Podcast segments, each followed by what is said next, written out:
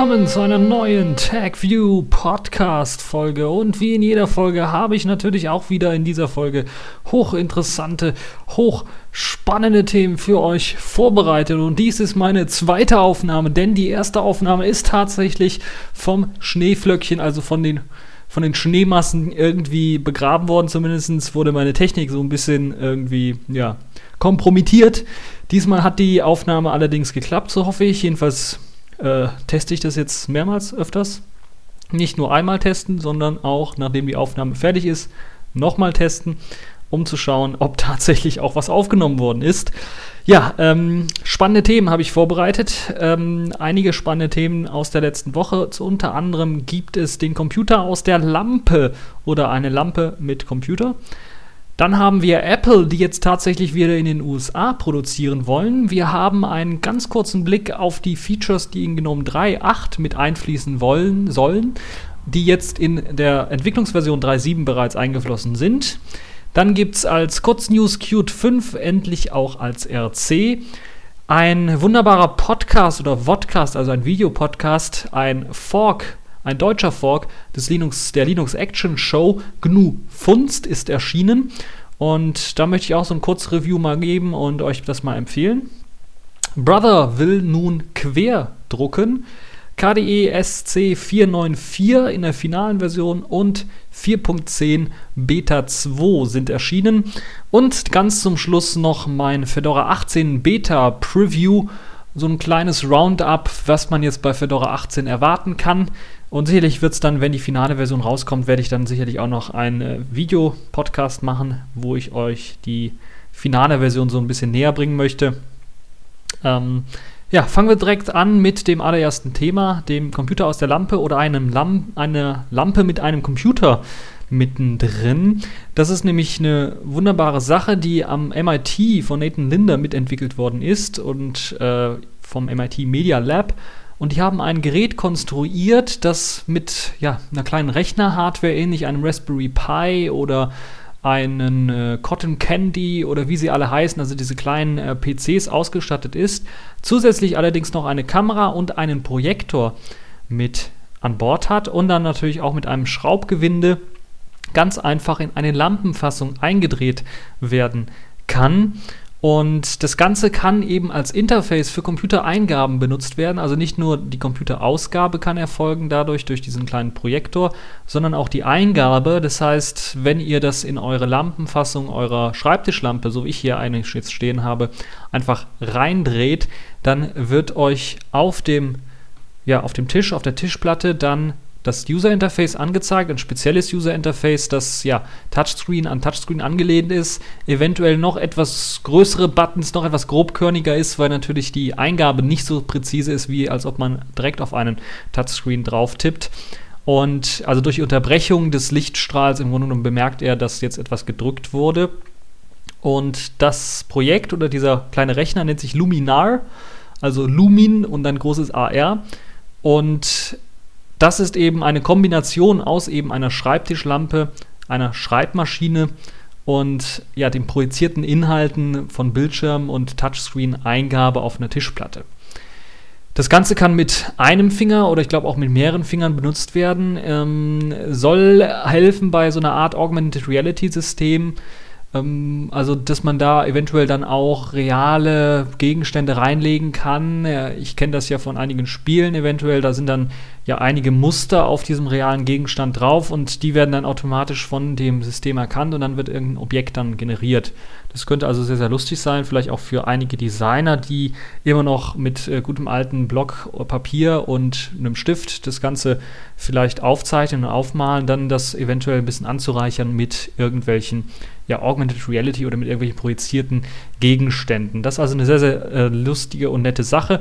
Wer sich das Ganze anschauen möchte, auf heise.de habe ich einen Artikel verlinkt. Da ist wiederum ein noch größerer Artikel verlinkt, der das Ganze in zwei Konzepten vorstellt. Das eine sieht so richtig ja abgespaced äh, aus wie so ein Prototyp, wo man dann also wirklich, also da kann man nicht mehr von einer richtigen Schreibtischlampe reden, muss man ganz ehrlich sagen, auf dem ersten Bild. Auf dem zweiten Bild könnte das schon eine richtige Schreibtischlampe sein, die so ein bisschen groß geraten ist, so würde ich das mal sagen. Ähm, allerdings sind das, so gehe ich jedenfalls von aus, Prototypen und diese großgeratene steht zumindest in dieser kleinen Demo auf der Toilette, also im Badezimmer irgendwie, an der Nasszelle, also am Waschbecken.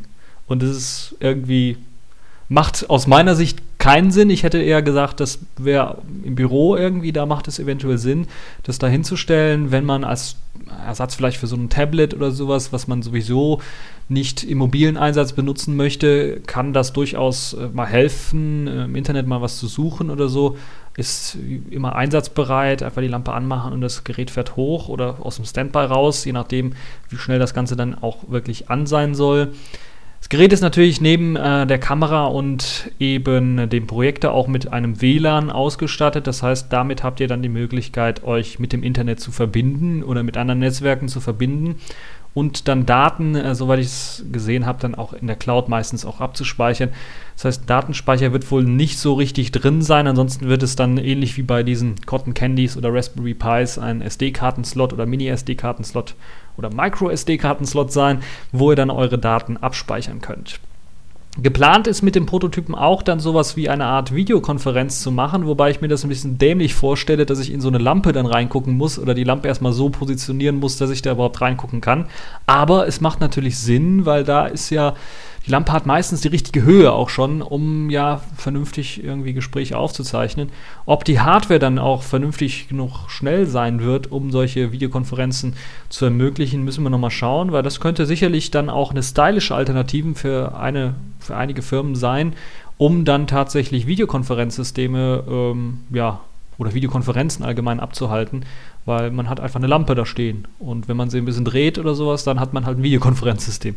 Also müssen wir mal schauen, wie sich das weiterentwickelt und wie das Ganze dann auch und ob das Ganze dann auch in Massenproduktion äh, dann hergestellt werden könnte.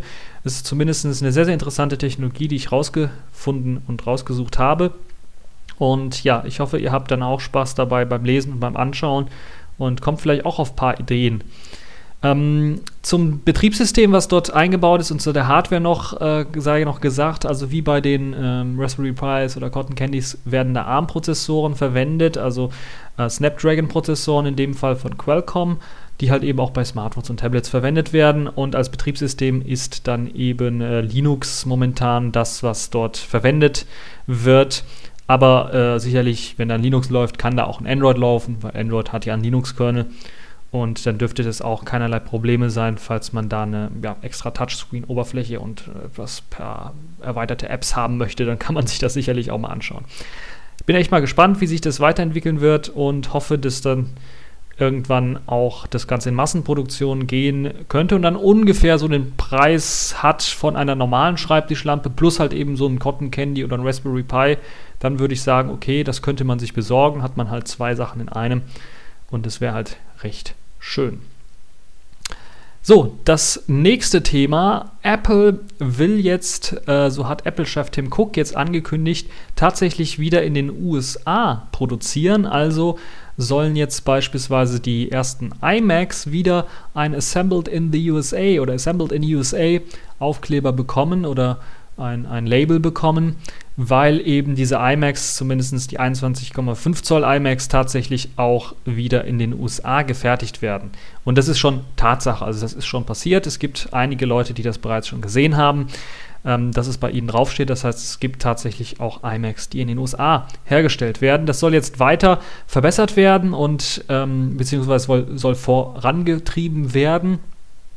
Hat aber so ein bisschen einen faden Beigeschmack, weil Foxconn, also die Herstellerfirma schlechthin, die im Grunde genommen alles in Sachen Elektronik und gerade für Apple Produkte in China eine ganze Menge herstellt, unter ja fast schon diktatorisch-militärischen Bedingungen arbeiten die Arbeiter dort. Ähm, die wollen tatsächlich expandieren und zwar auch in die USA expandieren. Also die Produktkapazitäten von, von Foxconn äh, sollen tatsächlich auch in den USA ausgebaut werden und das ist halt das, was Foxconn gesagt hat. Das heißt, ich habe so ein bisschen einen leisen Verdacht, das ist der einzige Grund, weshalb Apple da auch ein bisschen mitmacht.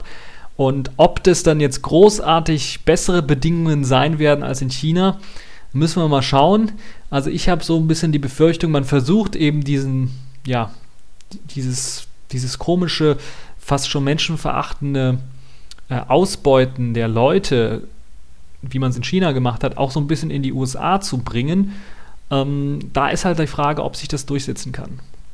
Da bin ich echt mal gespannt, weil ich bin mir sicher, dass da dann Leute, wenn die halt solche Arbeitsbedingungen vorfinden, also werden sicherlich nicht ganz so schlechte Arbeitsbedingungen sein wie in China, trotzdem werden es immer noch schlechte sein und eventuell so habe ich jedenfalls das Gefühl, bei Foxconn ist es halt so und bei, bei, Apple auch, dass man so wenig wie möglich Aufwand reinstecken möchte, um so viel wie möglich Gewinn zu erzielen. Ist natürlich immer vielleicht auch ein Ziel einer Firma, aber man muss natürlich auch äh, denken, da arbeiten Menschen ran, die müssen vernünftig bezahlt werden und können nicht wie Sklaven gehalten werden.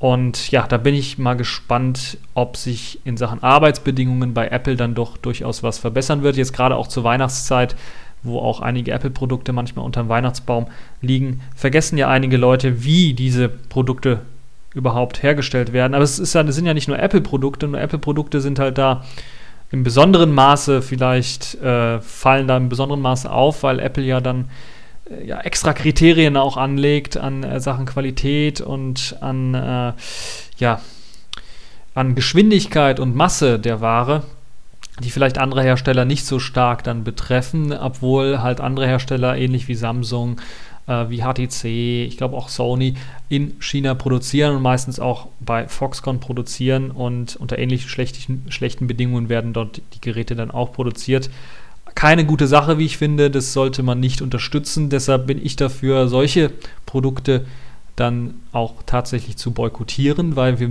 dürfen uns als Konsumenten nicht unterschätzen. Wir haben eine Macht, wenn wir sagen, wenn nur zehn Leute sagen, ich kaufe jetzt das iPad, iPod oder was auch immer nicht von Apple, sondern ich kaufe, was weiß ich, irgend hier, ich glaube Trackstore ist noch eine deutsche Firma, von Trackstore irgendwas. Dann ähm, das merkt Apple schon irgendwann, wenn das genug Leute machen, dann, also wir dürfen uns nicht unterschätzen mit unserer Marktmacht. Wir haben die Möglichkeit, solche schlechten Bedingungen anzuprangern, nicht nur bei der Elektronikware, sondern bei der Elektronikware jetzt ganz im Besonderen, weil es ja hier der TechView Podcast und nicht der Textil Podcast, aber äh, im Textilbereich geht es ja genauso, dass Leute da ausgebeutet werden, wenn man hört, wo letztens in Pakistan halt die äh, Fabriken abgebrannt sind, von äh, namentlich meistens, glaube ich, Kick, die da abgebrannt sind, die Hosen oder sowas. Und naja, lustig ist eigentlich nicht, sondern da sind ja tatsächlich Menschen äh, ja, beim lebendigen Leibe verbrannt worden und äh, das ist wirklich nicht sehr schön und deshalb müssen wir uns als Konsumenten so ein bisschen umstellen, auch jetzt gerade zur Weihnachtszeit, das nicht außer Acht lassen und äh, vielleicht auch den wahren Wert von Weihnachten halt nicht an, dem Geschenke, an den Geschenkepreisen messen ähm, oder an der Masse der Geschenke, sondern eher an der Geste. So, das jetzt so ein bisschen zum, äh, das weihnachtliche Feeling, merkt ihr, hat mich auch so ein bisschen gepackt. Kommen wir zurück zur Technik. GNOME 3.7 ist ja die aktuelle Entwicklungsversion von GNOME 3.8 und dort gibt es ja einige Veränderungen, die mit eingeflossen sind. Ich glaube, die größte Veränderung, die uns bekannt ist, ist, dass GNOME 3.8 ja dann keinen Fallback-Modus mehr besitzen wird, also die Kombination aus Metacity Fenstermanager mit Nautilus Dateimanager und mit dem GNOME Panel das als eigene Sitzung weiterzupflegen, hat man bei GNOME gesehen, macht keinen Sinn. Interessanterweise gibt es ja bei Ubuntu beispielsweise immer noch diese eine Sitzung, die als, ja, auch als Fallback-Modus eventuell genutzt werden kann, zumindest als GNOME Classic äh, bekannt ist. Und dort kriegt man ja dann so eine ähnliche, ja, so einen ähnlichen Desktop wie bei GNOME 2 hingezimmert irgendwie. Also das ist durchaus möglich. Und es gibt einige Distributionen, äh, namentlich, glaube ich, waren es PureOS damals noch. Die haben das jetzt mittlerweile, glaube ich, auch wieder geändert, die tatsächlich auf diesen Fallback-Modus gesetzt haben. Es gibt einige andere Distributionen, aber POS ist mir jetzt noch so im Kopf geblieben, weil ich das ausführlich etwas angetestet habe und auch begeistert war von dieser Distribution. Ähm, allerdings wechseln immer mehr Leute davon weg. Interessanterweise benutzen viele Fallback-Komponenten oder werden viele, viele Fallback-Komponenten auch noch in Ubuntu und anderen Distributionen stark verwendet. Und da bin ich ja mal gespannt, wie sich das weiterentwickeln wird. Ob dann tatsächlich diejenigen, diese Distribution sich vielleicht zusammentun und sagen, okay, diese Komponenten, die wir brauchen, die werden wir weiter pflegen, wenn das Gnome-Team das nicht machen möchte oder wenn die so wenig Mann haben oder keine Zeit oder nicht den Willen dazu haben, dann werden wir das weiter pflegen und da bin ich echt mal gespannt, wie sich das weiterentwickeln wird und was man da ja in Sachen anderer Distributionen dann zum GNOME-Projekt vielleicht äh, beisteuern kann oder zu diesen Fallback-Komponenten beisteuern kann. Äh, wichtig, glaube ich, bleibt, dass halt Nautilus immer noch, glaube ich, die Desktop-Icons äh, darstellen kann. Das heißt, man kann dann auch in GNOME 3.8 weiterhin Nautilus dafür verwenden, falls man beispielsweise PCMainFM auf LXDE umtauschen möchte und Nautilus stattdessen äh, benutzen möchte, kann man das durchaus machen. Ähm, dann das GNOME Panel äh, meines Wissens nach soll auch weiterhin irgendwie äh, benutzbar bleiben. Das heißt, soll auch weiterhin möglich sein, das zu benutzen. Es wird allerdings nicht großartig weiter gepflegt, so wie ich es verstanden habe. Das wäre also auch eine Möglichkeit, immer noch, wenn man sich einen leichten Sitzungsmanager wie eben Alex Session oder auch die XFCE 4 Session nimmt, hat man immer noch die Möglichkeit, diese Komponenten also zu verwenden, auch mit der GNOME 3.8er Version. Trotzdem hat jetzt GNOME reagiert und gesagt, okay, wir müssen ähm, trotzdem eine klassischere Desktop-Umgebung immer noch bieten. Wir haben doch da einige Extensions, die sowas bieten. Die sollten wir vielleicht ein bisschen was aufbohren und kompatibel machen, immer mit der aktuellsten Entwicklungsversion, so dass wir sogar eine Sitzung ausliefern können, die sich dann eben GNOME Classic, glaube ich, nennt. Ähm, und dann haben wir die Möglichkeit, halt einen etwas klassischeren Desktop für die Leute zu bieten, die vielleicht nicht die Grafikpower haben, um eben die GNOME 3 Shell laufen zu lassen oder auch nicht den Willen haben, die GNOME, äh, GNOME 3 Shell laufen zu lassen. Hat den Vorteil, aus Entwicklersicht, dass man nur noch eine Codebasis zum Pflegen hat und einige Extensions zum Pflegen hat, was deutlich einfacher ist, als eine komplette andere Sitzung äh, mit anderer Software pflegen zu müssen. Und diese GNOME Shell Extensions, die eben dafür verwendet werden sollen, sind bereits ausgesucht. Dazu äh, gibt es, ähm, ich glaube, dazu gehören zum einen die Möglichkeit, ähm, mit Alt-Tab ganz gewöhnlich, wie es bei der alten Version möglich war von GNOME, zwischen Fenstern zu wechseln. Es gehört ein Menü dazu, das eher einem klassischen Menü angelehnt ist, also so ein Aufklappmenü angelehnt ist und kein großes äh, Fullscreen-Overlay-Menü äh, ist. Ähm, und es gehört Maximieren und Minimieren-Button dazu, die automatisch eingeblendet werden sollen. Also da soll es tatsächlich eine Möglichkeit geben, das mit der GNOME Shell machen zu können, mit GNOME 3.8. Also der GNOME Legacy, so heißt diese, heißt diese Sitzung nicht GNOME Classic, sondern GNOME Legacy, so soll die Sitzung heißen. Und das ist halt eine der Neuerungen, die mit GNOME 3.8 einfließen ähm, soll. Dann soll GNOME auch modernisiert werden in Sachen Privatsphäre, in Sachen Sicherheit, Dort gibt es ein neues Privacy-Tool, das noch sehr rudimentär aussieht, aber das schon bereits einige Sachen bietet. So gibt es die Möglichkeit, dass man beispielsweise einstellen kann, so ganz triviale Sachen wie soll oben rechts in dem äh, der GNOME Shell Panel soll mir dort mein Name angezeigt werden oder nicht. Das kann ich an- oder ausschalten. Gleiches gilt auch wieder für die GNOME Shell. Soll ich die benutzten Programme, die aufgerufenen Dateien und so weiter, sollen die in einer Historie gespeichert werden? Ja oder nein? Das kann ich an- oder ausschalten. Und ich habe sogar die Möglichkeit festzulegen, ob ich automatisch den Mülleimer leeren möchte und die temporären Dateien löschen möchte nach einem bestimmten Intervall, nach einem bestimmten, beispielsweise nach einem Monat oder nach äh, einem Tag oder sowas oder nach ein paar Stunden. Das lässt sich hier auch alles einstellen. Das ist also das neue Privacy-Tool, was mit eingebaut ist. Ist natürlich wieder sehr Touchscreen-freundlich, sehr rudimentär sieht es momentan aus. Äh, vielleicht wird sich da noch was ändern. Zur finalen Version bin ich mir eigentlich relativ sicher, weil das ist ähm, vom Design, oh, das könnte auch so bleiben, vom Design her sehr, sehr einfach gehalten, macht da keine Probleme. Etwas fertiger sieht schon die Möglichkeit aus, dann auch die Suchkriterien einzuschränken. Also ähnlich wie es bei Unity möglich ist, wo man nun ja, da kann man halt eben einstellen, ob ich äh, eine Online-Suche machen möchte, ja oder nein. Das ist, glaube ich, das einzig Große. Hat man hier tatsächlich die Möglichkeit, erst einmal die Suche global zu aktivieren oder zu deaktivieren, aber auch die Programme festzulegen, die tatsächlich in der Suche ein gebunden sein sollen. Beispielsweise Kontakte. Möchte ich nach Kontakten suchen? Kann ich das ein- oder ausschalten? Möchte ich nach Dokumenten suchen, die ja teilweise auch online liegen beim Google Drive oder anderen Diensten? Kann ich es ein- oder ausschalten? Das gleiche gilt für Dateien und beispielsweise für Boxes, also den virtuellen Maschinen. Ähm, da lässt sich das an- oder ausschalten und es gibt bestimmt sicherlich auch die Möglichkeit, per API dann noch weitere Programme hinzufügen zu können. Musik beispielsweise mit Rhythmbox oder Videos mit Totem oder weiß der Geier was, dass das alles auch noch hinzugefügt werden kann. Das Tool ist auch bereits fertig und ich glaube, die API ähm, ist auch bereits bereit, so dass wir das Ganze auch dann nutzen könnt.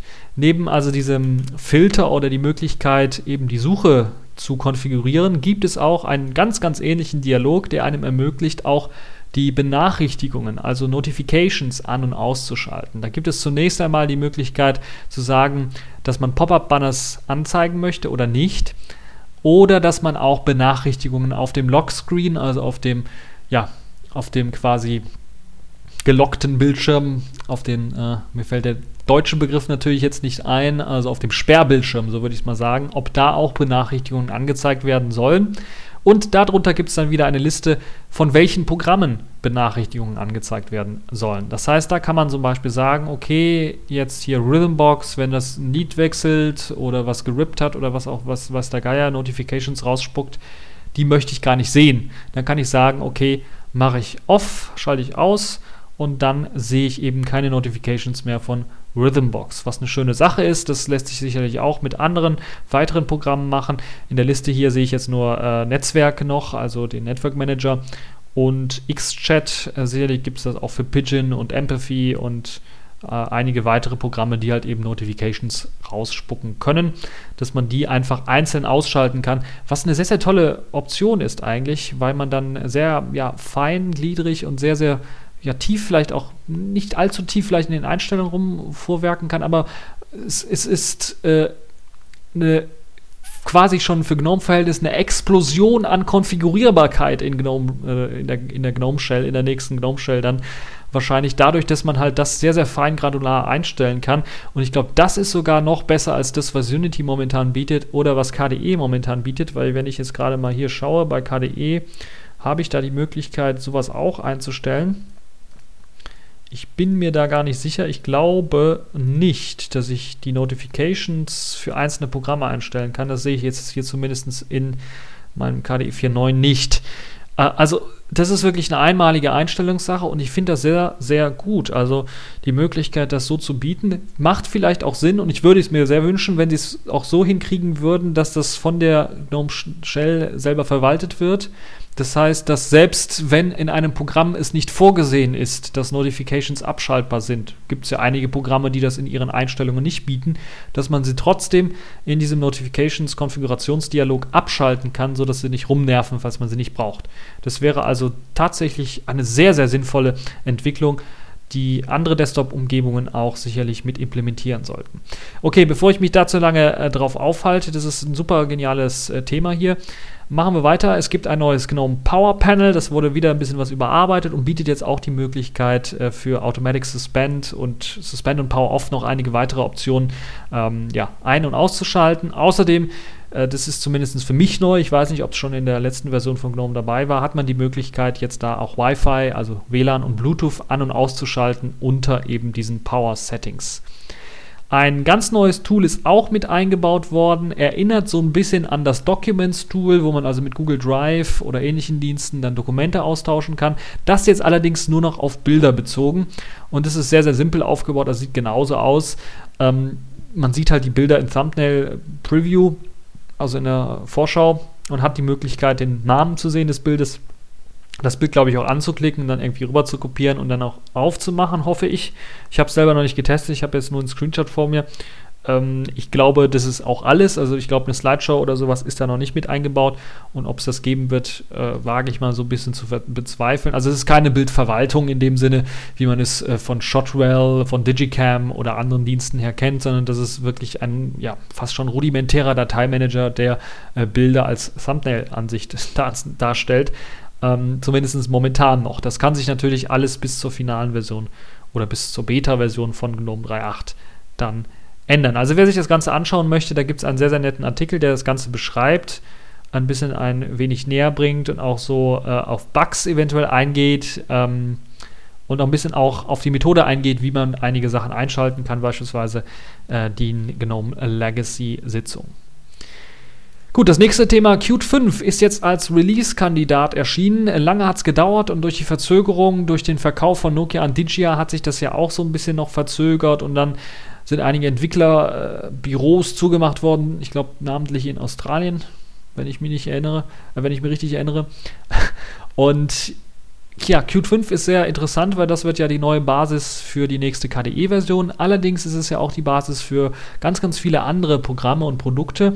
Und mit Qt 5 möchte man ja den Ansatz QML, also Qt Quick, also diese JavaScript-ähnliche deskriptive Programmiersprache für Oberflächen, komplett durchsetzen. Die soll dann auch die Möglichkeit haben, native Darstellungen der Betriebssysteme zu nutzen. Und das wäre ein sehr, sehr geniales Feature, wie ich finde, weil man damit einfachsten Mitteln halt gute grafische Effekte zaubern kann, die nicht unbedingt eine OpenGL-Grafikkarte oder Grafikbeschleunigung benötigen, sondern auch tatsächlich im Software-Rasterizer sehr, sehr gut laufen. Und das ja auch einer der Gründe ist, weshalb QML tatsächlich auch für mobile Plattformen wie beispielsweise Sailfish was ja auch von äh, Jolla veröffentlicht worden ist, aber auch für andere Produkte. Ich glaube, in OpenWebOS soll es Verwendung finden, äh, teilweise auch in Tizen. Ähm, dann auch verwendet werden kann. Und ja, Qt 5 äh, hatte ich ja, glaube ich, auch schon mal, ich glaube, zur Beta-Version mal kurz ein bisschen was länger angerissen, worum es da geht. Und ja, eine super geniale Sache. Wo wir gerade bei Qt sind, springe ich vielleicht so ein bisschen was in den Themen KDE 4.9 und die zweite Beta für 4.10 ist erschienen. 4.9.4 als ähm, ja, Bugfix-Version der aktuellen stabilen KDE SC-Version und 4.10 eben als Beta 2-Version. Auch sehr gut ausgestattet mit ganz, ganz vielen Elementen ähm, aus der Qt Quick-Reihe. Dazu gehört halt eben sehr, sehr viele Plasmoid-Komponenten, die umgeschrieben worden sind in Qt Quick. Das hat nicht nur den Vorteil für die Entwickler, dass weniger Code zu maintainen ist, weil vorher war alles in C, C++ geschrieben, sondern jetzt hat man tatsächlich weniger Code, mehr QML und es ist auch einfacher zu maintainen und einfacher auch für ja, angehende Entwickler das ein bisschen was zu verändern. Also ganz kleine, klitzekleine Änderungen oder auch große Animationsänderungen, sowas ganz, ganz einfach möglich. Auch die Möglichkeit, äh, K-Win, also den Fenstermanager mit Qt äh, Script und Qt Quick dann zu skripten, ist auch eine super Sache. Ähm, namentlich ist hier die Bildschirmsperre der Screen Locker in Qt Quick umgeschrieben worden, das auch einige Bugfixes dann beinhaltet, was der alte nicht leisten konnte so richtig. Es gibt einen, äh, dank Qt Quick, einen neuen Modus für animierte Hintergrundbilder, also ähnlich wie bei Android hat man jetzt die Möglichkeit, da auch einige mit einzubauen. Es gibt ein ähm, ja, verbessertes Zooming in dem Okular PDF und ja, Dokumentenviewer. Es gibt endlich, würde ich fast schon sagen, ein äh, richtig großes Update für Nepomuk, was endlich eben ja, diese großen CPU-Auslastungen äh, so ein bisschen minimieren soll und auch die Dateisuche deutlich vereinfachen soll. Ich glaube, Strigi ist jetzt Geschichte, ist von gestern, zumindest soll es abgeschafft werden. Ob es jetzt in 4.10 schon abgeschafft wurde, komplett bin ich mir noch nicht sicher. Auf jeden Fall äh, soll das natürlich dann ganz dafür sorgen, dass eben alles viel, viel schneller laufen soll. Es gibt die Möglichkeit jetzt in GwenView, dem Bildbetrachter und Bildverwaltungstool von KDE, ähm, dass man dort auch eine Color Correction machen kann. Also mit einem äh, Farbprofil, falls ihr es habt, könnt ihr dann eine Farbkorrektur eures Bildes machen. Die Notifications wurden auch endlich in Qt Quick neu geschrieben und ich hoffe, dass die jetzt nicht randommäßig irgendwo, also zufällig auf dem Bildschirm auftauchen. So ein Datei-Kopieren-Dialog hatte immer den äh, Anschein bei mir, dass er irgendwie zufällig irgendwo auftaucht, aber nie da, wo er sollte. Und ich hoffe, dass das jetzt auch mit der Version 14 dann endlich Geschichte ist. Es gibt einen neuen Druckermanager, der komplett von Python, das war ja das alte Tool, was äh, in Python geschrieben worden ist, ein bisschen was langsam war, jetzt auch in C geschrieben worden ist und deutlich schneller sein soll und als auch die Möglichkeit haben soll, Möglichkeit bieten soll, die Druckaufträge besser ähm, zu sortieren, besser anzeigen zu können und damit besser arbeiten zu können. Es gibt da noch einige weitere Verbe Verbesserungen. Beispielsweise gibt es ein neues Programm, das nennt sich K-Touch, das also fürs Touch-Typing, also fürs ja, Schreiben auf Touchgeräten so ein bisschen, ähm, ja, ein bisschen was äh, helfen soll dabei. Äh, es gibt Verbesserungen bei, beim Kate äh, Editor, also dem Texteditor, der einige Verbesserungen da erhalten hat. Äh, ein paar Spiele wurden verbessert, K-Sudoku und K-Jumping Cube. Könnt ihr euch alles durchlesen auf dem KDE-Announcement. Das verlinkt ist auch auf dem Artikel von äh, Linux Magazin, das das kurz mal zusammengefasst hat, was es dort alles Neues gibt. Binärpakete gibt es auch bereits von der KDSC 494er Version für einige äh, Distributionen und die 4.10 Beta 2, da gibt es auch schon einige, die das bieten, äh, die die Möglichkeit bieten, das auszuprobieren. Gut, kommen wir zu einem äh, ja, Partner-Podcast, würde ich es fast schon nennen. Wobei Partner sind wir noch nicht ganz, aber zu einer sehr genialen Idee, einen, einem deutschen Fork der Linux Action Show, die sich GNU Funst Show oder GNU Funst einfach nennt. Und dort ist jetzt die Episode 1 erschienen und hat äh, aus meiner Sicht etwas wenig ja, Nutzerzahlen, die darauf bisher darauf zugegriffen haben auf den äh, YouTube-Channel. Nur 125 Aufrufe äh, und ja, etwas wenig Feedback, würde ich mal sagen. Deshalb würde ich das jetzt hier in dieser TechView Podcast Folge so ein bisschen featuren. Schaut euch das Ganze an. Ist ein äh, sehr, sehr netter Videopodcast, der so ein bisschen versucht, eben äh, das, was Linux Action Show für die USA oder für den englischsprachigen Raum ist, auch ins, ins deutschsprachige zu bringen. Das ist in der ersten Episode natürlich immer so ein bisschen schwierig, das so genial und perfekt rüberzubringen, aber man hat sich sehr bemüht und ich finde das zumindest einen ersten guten Schritt, wenn ich so überlege, was meine allerersten Versuche mit Video anging äh, oder auch meine allererste TechView Podcast Folge, die war auch noch sehr, sehr amateurhaft. Äh, deshalb äh, würde ich das mal so ein bisschen verzeihen wollen. Äh, und ich bin mir sicher, dass das jetzt in Zukunft dann auch noch besser äh, wird. Ähm, Slackware versus Fedora nennt sich die ganze Show. Da geht es also, da stellt man zum einen halt die Fedora und einmal die Slackware-Distribution ein bisschen vor und hat noch ein paar andere Themen mit dem Petto. Also, falls ihr Android und Jabber-Clients mögt, dann könnt ihr euch das auch mal anschauen. Da werden einige vorgestellt. Auf jeden Fall eine sehr, sehr spannende Show. Geht so etwa knapp 40 Minuten, also 37 Minuten und 10. Äh, kann, man sich auf jeden Fall mal äh, anschauen und ein bisschen was Feedback den Leuten geben. Und äh, der Podcast soll monatlich erscheinen und da bin ich echt mal gespannt ne, auf den nächsten Monat, was man sich für Themen raussuchen wird und wie es dort dann aussehen wird mit GNU Funst. Auf jeden Fall steht es bei mir auf der Liste, ähm, dass ich das weiter verfolgen werde. So, das nächste Thema. Brother kündigt Multifunktionsgeräte mit Querformat-Druckwerk an. Brother möchte tatsächlich Tintenstrahldrucker schneller hinbekommen als Laserstrahler oder Laserstrahler? Ne, Laserdrucker, indem sie einfach die Seiten quer ausdrucken. Ist klar, man muss nicht, ja, sagen wir mal, allzu viel oder allzu lange dann drucken, weil im Hochkantformat muss man halt eben, äh, Hochkant ist halt eben die Seite länger als, als quer. Und äh, das möchte man jetzt tatsächlich auch in Serie bauen, beziehungsweise hat es schon gebaut. Mit der Bezeichnung MFC J4510DW gibt es bereits erste Modelle, die im Handel erhältlich sein sollen, also die quer ausdrucken. Da wird also das Blatt quer einfach bedruckt, weil halt eben die Breite des Blattes kürzer ist. Und deshalb soll es schneller gehen. Also Brother zufolge soll das Ganze in äh, Schwarz-Weiß ähm, 20 Seiten pro Minute schaffen und in äh, Farbe dann 18 Seiten pro Minute. Und das ist dann doch durchaus schon vergleichbar mit einigen Farblaserdruckern, die auf ähnliche Zeiten kommen. Und es ist auch sehr, sehr schnell. Wer sich das Ganze anschauen möchte oder das auch kaufen möchte, der kann sich das äh, für 250 Euro etwa antun. Ähm, das Gerät sieht sehr ordentlich aus, ist halt natürlich etwas breiter als vielleicht andere Drucker, hat aber auch die Möglichkeit, so wie ich gelesen habe, den A3 ausdrucken zu können, wird über einen USB 2.0-Port angesteuert. Äh, es gibt auch Geräte, die mit WLAN und mit einem äh, Ethernet ähm, ausgestattet sind, sodass dass ihr das Ganze in euer Netzwerk mit einbinden könnt. Und die Druckauflösung beträgt 6000 x 1200 dpi. Und die DIN A4-Seiten werden dann halt äh, so ausgedruckt, wie es gewohnt seid. Also ich, ich gehe mal davon aus, dass ihr nichts speziell an der Software anpassen müsst, um die Seiten so ausdrucken zu lassen, äh, wie sie normalerweise ausgedruckt werden bei normalen Druckern sondern das, glaube ich, das macht der Drucker auch automatisch. Ist ein Multifunktionsgerät, das heißt, da ist ähm, scheinbar auch ein Scanner mit eingebaut, sodass ihr auch Kopien machen könnt. Ist mit einem kleinen Display ausgestattet, sieht jetzt nicht nach einem Touchscreen-Display aus und ich glaube, im Artikel stand nichts davon. Es gibt auf jeden Fall auch einige Apps, die einem ermöglichen sollen, dann das Ganze auch ähm, per Smartphone ansteuern zu können und dann Sachen auch per Smartphone ausdrucken zu können oder halt auch Tablet-PCs ausdrucken zu können. Das Ganze, wie gesagt, eine sehr, sehr schöne Sache. Kann sich jeder mal anschauen. Es gibt auch noch einen, ähm, also fast gleichen, ähm, fast baugleichen, der vielleicht etwas billiger zu sein scheint. Äh, Drucker, der auch im Querformat drucken soll.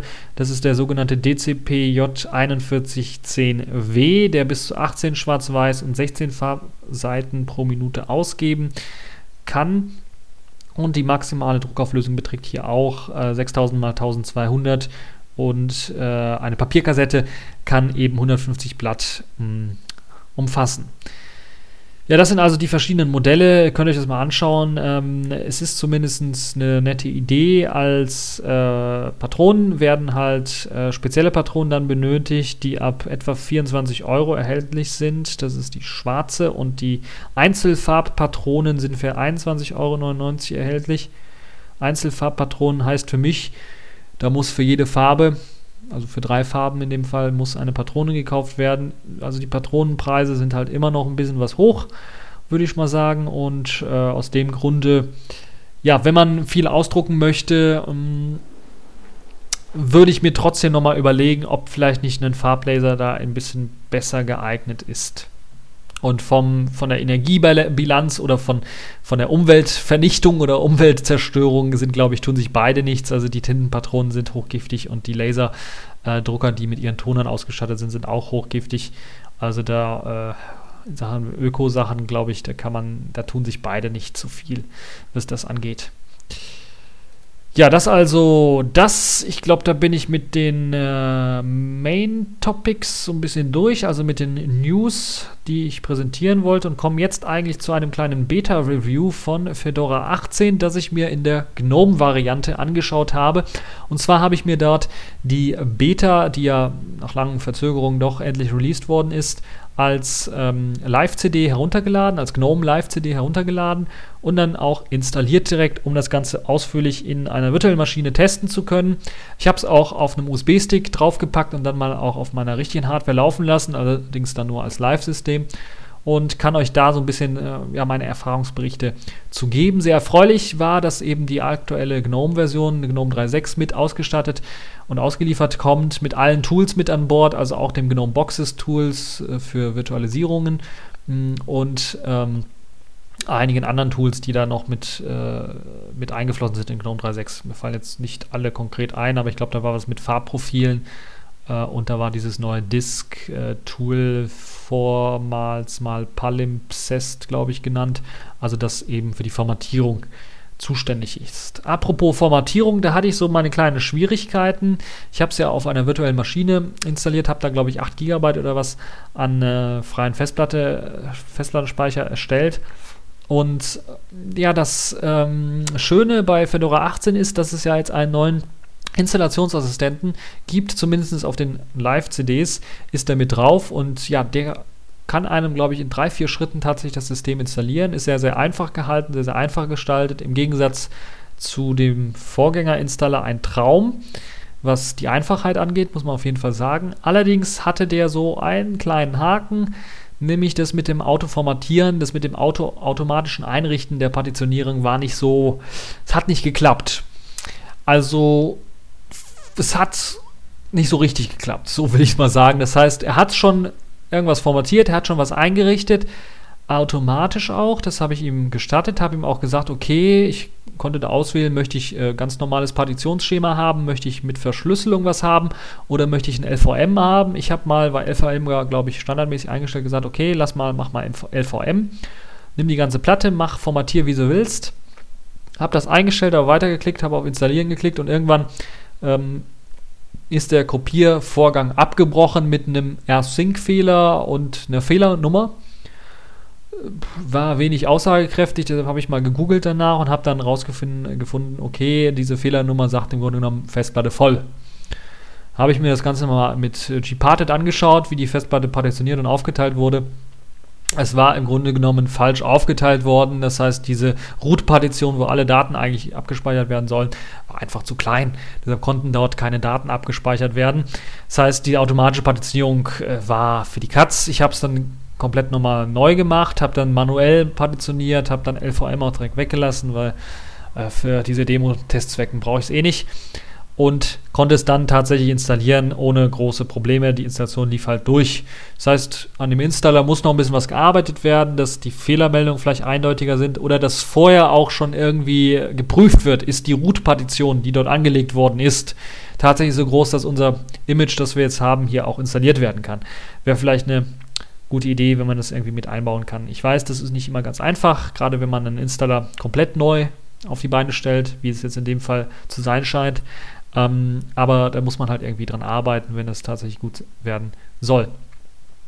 Oder man lässt den weg und bietet halt nur noch Installationsmedien an, weil ähm, die DVD oder die Installationsmedien an sich, die also keine Live-Medien sind, äh, da funktioniert die Installation ja deutlich besser mit dem Anaconda, dem altbewährten äh, Installationstool, das ja auch, auch noch von Red Hat-Zeiten stammt.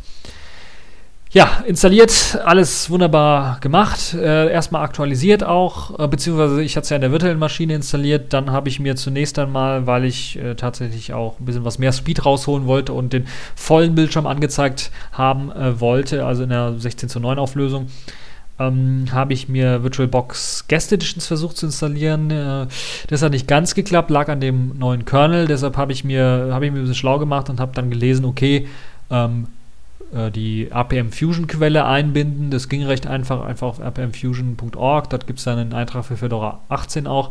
Den anklicken, das runterladen oder halt diesen einen Kommando, diese eine Kommandozeile kopieren und dann ausführen. Und dann hat man tatsächlich die Möglichkeit, eine virtuelle Box äh, schon vorkompiliertes Binary-File für eben äh, als Guest Editions herunterzuladen. Und das wurde auch schon so gepatcht, dass es mit dem Kernel, der mitgeliefert wird, auch funktioniert. Dummerweise gab es dann auch äh, zwei Tage danach, nachdem ich es halt installiert habe und alles getestet habe und das relativ schnell auch hochfuhr und auch die Grafikeffekte gut funktionierten mit GNOME 3.6, ein Kernel-Update auf 3.6.9 und da gibt es halt momentan noch kein Kernel-Modul für. Zumindest als ich getestet habe, gab es noch keins. Deshalb ähm, wieder zurück auf den alten Kernel gewechselt. Also ähm, zum Gnome selber ist es wenig angepasst. Es ist wieder so ein Stock-Gnome. Auch das Icon-Theme, was aus meiner Sicht so ein bisschen angestaubt ist und äh, aufpoliert gehört, so ein bisschen. Zumindest die Ordner-Icons, die gefallen mir also ganz und gar nicht. Und äh, da gab es ja mal ein altes Fedora 7, was so blaue Icons verwendet hat als Ordner-Icons. Das hat mir viel, viel besser gefallen. Es wäre vielleicht was, worüber man nachdenken sollte, das wieder einzubauen. Ansonsten Hintergrundbild wieder sehr schön. Das ist die einzige große Anpassung, die so in Fedora drin steckt. Natürlich Plymouth als, als mh, als ja, Bootsplash immer noch sehr, sehr schön anzusehen. Und äh, glaube ich, hat sich auch seit einigen Versionen nicht großartig verändert. Sehr schön ist, dass es sehr, sehr schnell hochfährt. Ich habe ja hier eine SSD drin, habe äh, einen äh, Dual-Core mit Hyperthreading, das heißt, ich kann, kann, da so richtig schnell hochfahren. Mit System D, da fährt irgendwo nur noch alles parallel hoch und es ist sehr, sehr schnell da. Das freut mich. Der neue Anmeldebildschirm von GNOME 3.6 freut mich auch. Der sieht sehr, sehr schön aufgeräumt aus und äh, der passt zu dem Design des, des Systems. Also es wirkt wirklich einheitlich, das System und äh, obwohl es das Standard-Theme von, von, von der GNOME 3 Shell äh, ist, wirkt das sehr einheitlich und sehr, sehr gut. Einzig halt eben die Icons, die so ein bisschen äh, ja, unmodern wirken. In Sachen Einstellungsmöglichkeiten oder in Sachen ähm, Software, was mitgeliefert worden ist, hat mich so ein bisschen immer noch gestört. Es wird auf der Live-CD kein Office mitgeliefert, also auch nicht so ein einfaches Abbey Word, um Texte zu schreiben, sondern muss ich mir halt LibreOffice nachinstallieren. Das ging allerdings ohne Probleme, hat auch eine ziemlich aktuelle Version, 3.6.4, glaube ich, oder sowas nachinstalliert. Also äh, aktuelle Software gibt es auf jeden Fall in der Softwarequelle.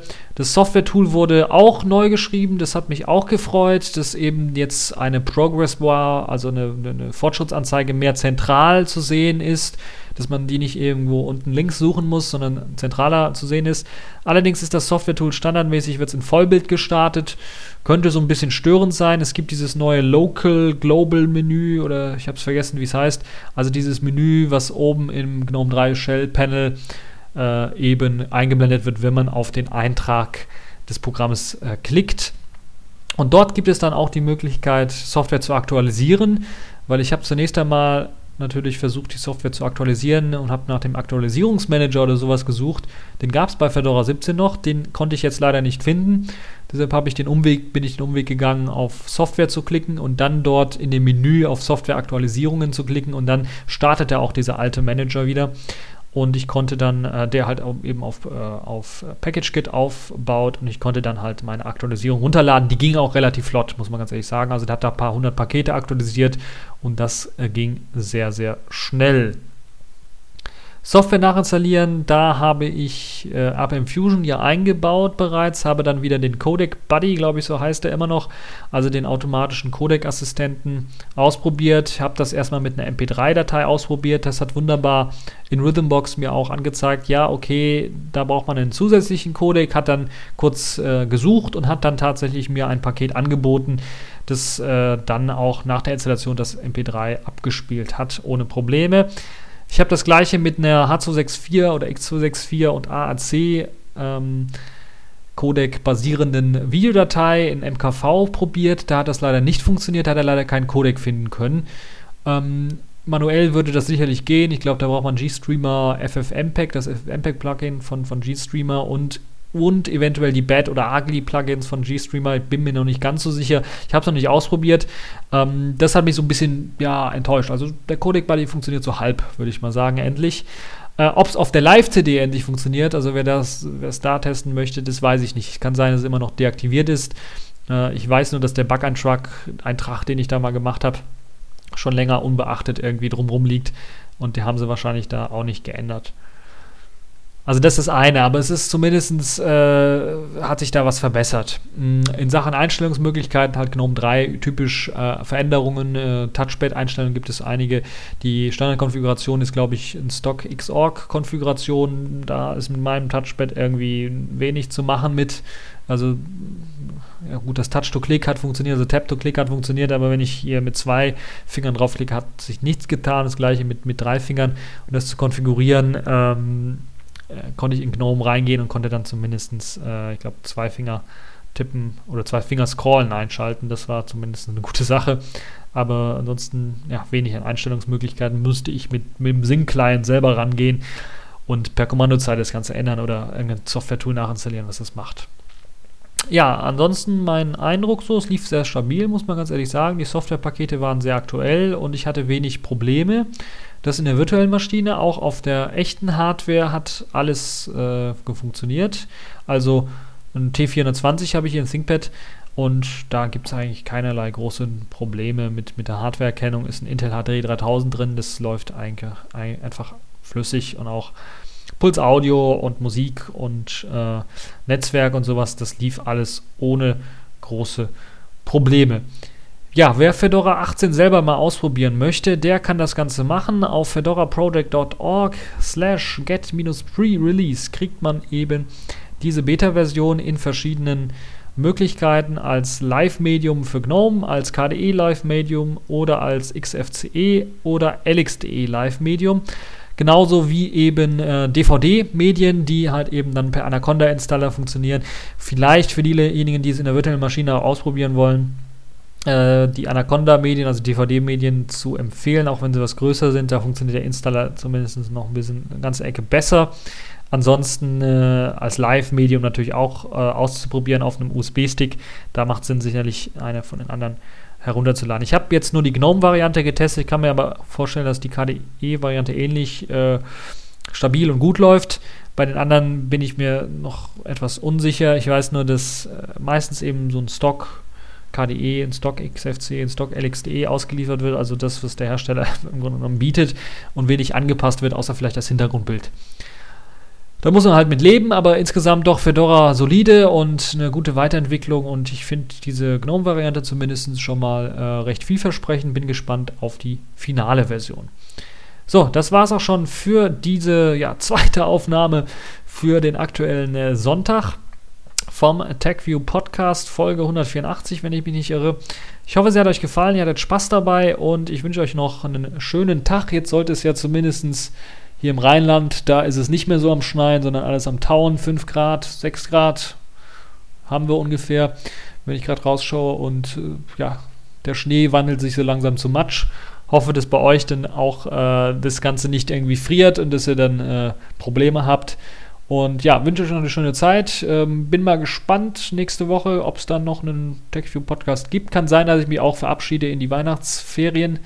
Äh, muss ich mal genau schauen. Es kommt halt immer auch auf die Themen an, ob es genug Themen gibt. Auf jeden Fall wird es dieses Jahr, versuche ich es jedenfalls noch, eine Videocast-Folge rauszubringen, die so ein bisschen dann so weihnachtlich angehaucht ist und ja, einige interessante Sachen dann bieten wird. So, das war's für diese TechView Podcast Folge und wie ähm, nee, das war der falsche Text.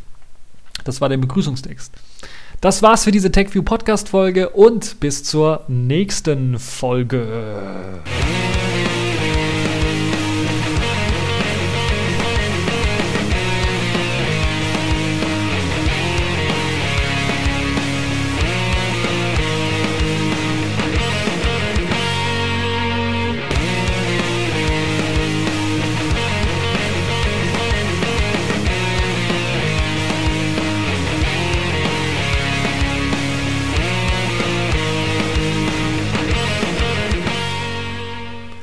So, ich hoffe, jetzt hat die Aufnahme irgendwie geklappt und der Server sagt dann gleich, wenn ich die Daten nochmal hochlade. Oh nein, nicht du schon wieder. ich den Server, glaube ich, ein bisschen was belaste. Naja, äh, schauen wir mal, ob es geklappt hat. Ähm, Aufnahme, Stopp.